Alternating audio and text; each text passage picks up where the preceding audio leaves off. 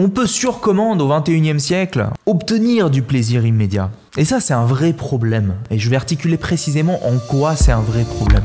Je crois que nous méritons tous une vie épanouissante et réussie. Nous faisons tous de notre mieux et pourtant, parfois nous restons bloqués dans nos vies pour la simple raison que nous ne savons pas comment vivre autrement. C'est pourquoi je pars à la rencontre d'experts et de leaders de l'épanouissement et de la réussite pour comprendre précisément comment nous aussi, nous pouvons vivre mieux. Après 13 années de recherche, je sais que transformer sa vie, ça s'apprend. Je suis Julien Kim, bienvenue sur le podcast Vivre mieux.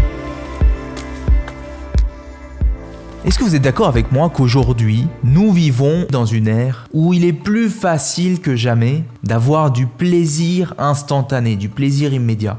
Il y a des tas de sources de plaisir, comme les écrans, la dopamine quand on regarde des vidéos courtes, les jeux vidéo, la nourriture, la télévision, vous voyez, et puis j'en passe. Donc, on peut sur commande au 21e siècle, en 2023, obtenir du plaisir immédiat. Et ça, c'est un vrai problème. Et je vais articuler précisément en quoi c'est un vrai problème. Parce que la plupart des gens aujourd'hui courent après le plaisir. Pourquoi on court après le plaisir Parce qu'on se sent bien sur le moment, on ressent ce pic de dopamine. Et on peut croire que si je vis une vie qui est une succession de moments de plaisir, alors je suis dans le bonheur. Or, le bonheur n'est pas égal à une succession de plaisirs. Loin de là. On est bien sur le moment et ensuite, qu'est-ce qui se passe? On revient à zéro, on se sent mal après avoir fait cette chose qui nous apporte du plaisir. Est-ce que c'est ça le, bonheur? Combien de temps est-ce qu'on perd en cherchant le bonheur derrière ces moments de plaisir, voyez? Parce que une fois qu'on a passé ces pics de plaisir, derrière, on se retrouve avec quoi? On se retrouve de retour à la case départ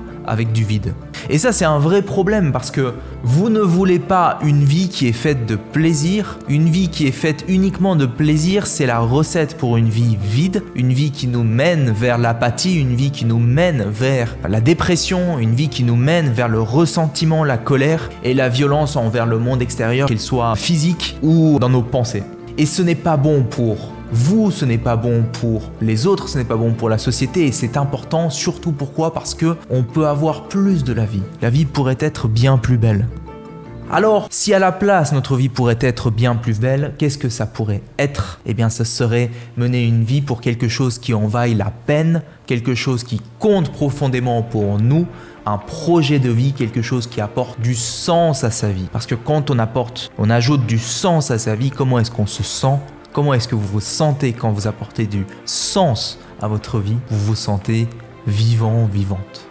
Et comparez bien comment on se sent entre les deux. Quand on est euh, dans une succession de plaisirs et quand on est en train de mener une vie qui nous pousse vers le sens, vers ce sens profond, vous voyez?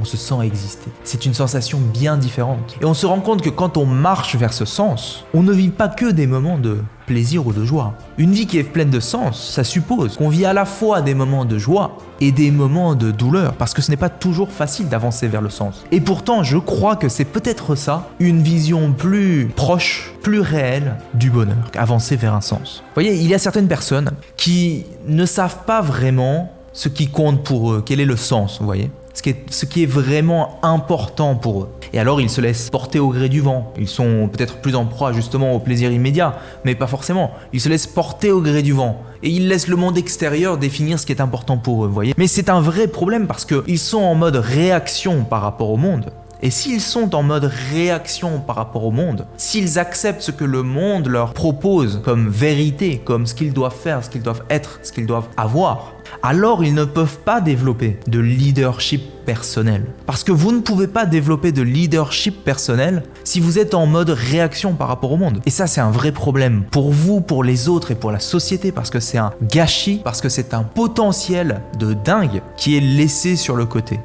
Donc, on a envie de prendre du leadership personnel pour être en mode action, acteur de notre vie, pour pouvoir révéler, rayonner tout ce potentiel de dingue qu'on a à l'intérieur de nous et pour pouvoir mener un projet de vie qui soit satisfaisant et qui corresponde à ce qui est important pour nous. Si vous voulez, c'est comme si on comparait deux voitures. On a une voiture, cette voiture elle a une destination. Elle a rentré dans le GPS où je veux aller. Que ce soit une bonne voiture, une voiture toute neuve, de course, ou que ce soit une voiture ancienne et pas forcément super performante, elle va arriver à destination, vous voyez, elle va avancer. Le projet de cette voiture qui est d'arriver à cette destination, il va commencer à naître et à voir le jour. Alors qu'on prend une voiture dans laquelle on n'entre pas de GPS, la voiture ne sait pas où, elle doit aller, elle a beau être la voiture la plus performante au monde, elle n'arrivera pas, il n'y aura pas de destination où aller. Donc elle va, elle va rester au garage, vous voyez ce que je veux dire. Donc c'est un, un gâchis terrible.